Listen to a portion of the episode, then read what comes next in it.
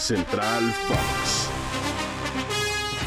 Amigos de Spotify, nos escuchamos otro día más a Ricardo García Ochoa, Blanca Ríos, para platicar de los últimos movimientos de la selección mexicana rumbo a la Copa Oro. Jaime Lozano toma las riendas de bomberazo, como dicen, tras pues, el cese, Ricardo, de Diego Coca. ¿Cómo estás? La visceral decisión que tomó Juan Carlos Rodríguez, el flamante comisionado presidente La de la. Federación Mexicana de Fútbol, tiró un granadazo y estalló para dejar fuera ya al argentino Diego Coca al frente del tricolor nacional. Blanca, como siempre, es un gusto acompañarte y saludar a los amigos a través de este espacio.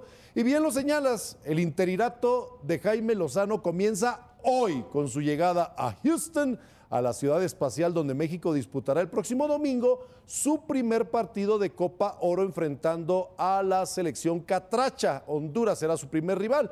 ¿Qué podemos decir de Jaime Lozano? Bueno, probablemente usted ya sabe, fue medallista de bronce en los Juegos Panamericanos de Lima en 2019 y en 2021, dentro de los Juegos Olímpicos de Tokio 2020, conquistó la misma presea con el tricolor nacional.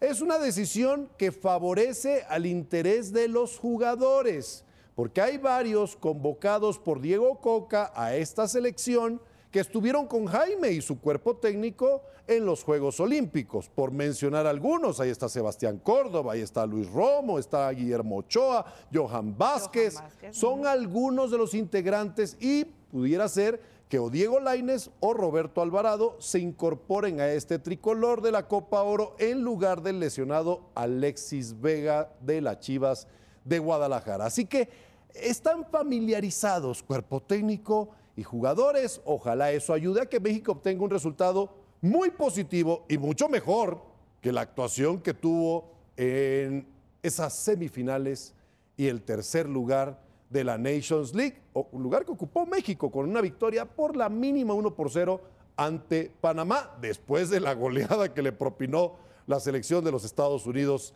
en la semifinal.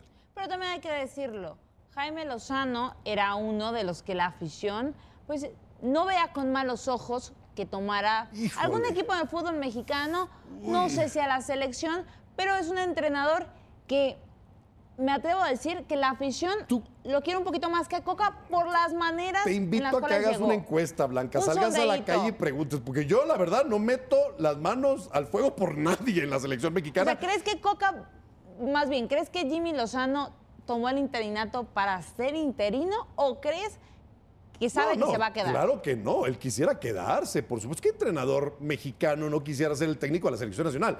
Pero decir que la afición ve con buenos ojos algo que tenga que ver con la selección mexicana, La lo dudo mexicana. mucho. Yo La lo dudo mucho. mexicana, es más, te digo algo, apesta la selección mexicana en toda la República, ¿eh? Sí. Pregúntale a cualquier aficionado, más que un huevo podrido, nadie quiere saber nada de este tricolor nacional y estamos a tres años de la próxima Copa del Y Mundo. eso es lo que le está calando a los directivos de la selección mexicana. ¿Por qué?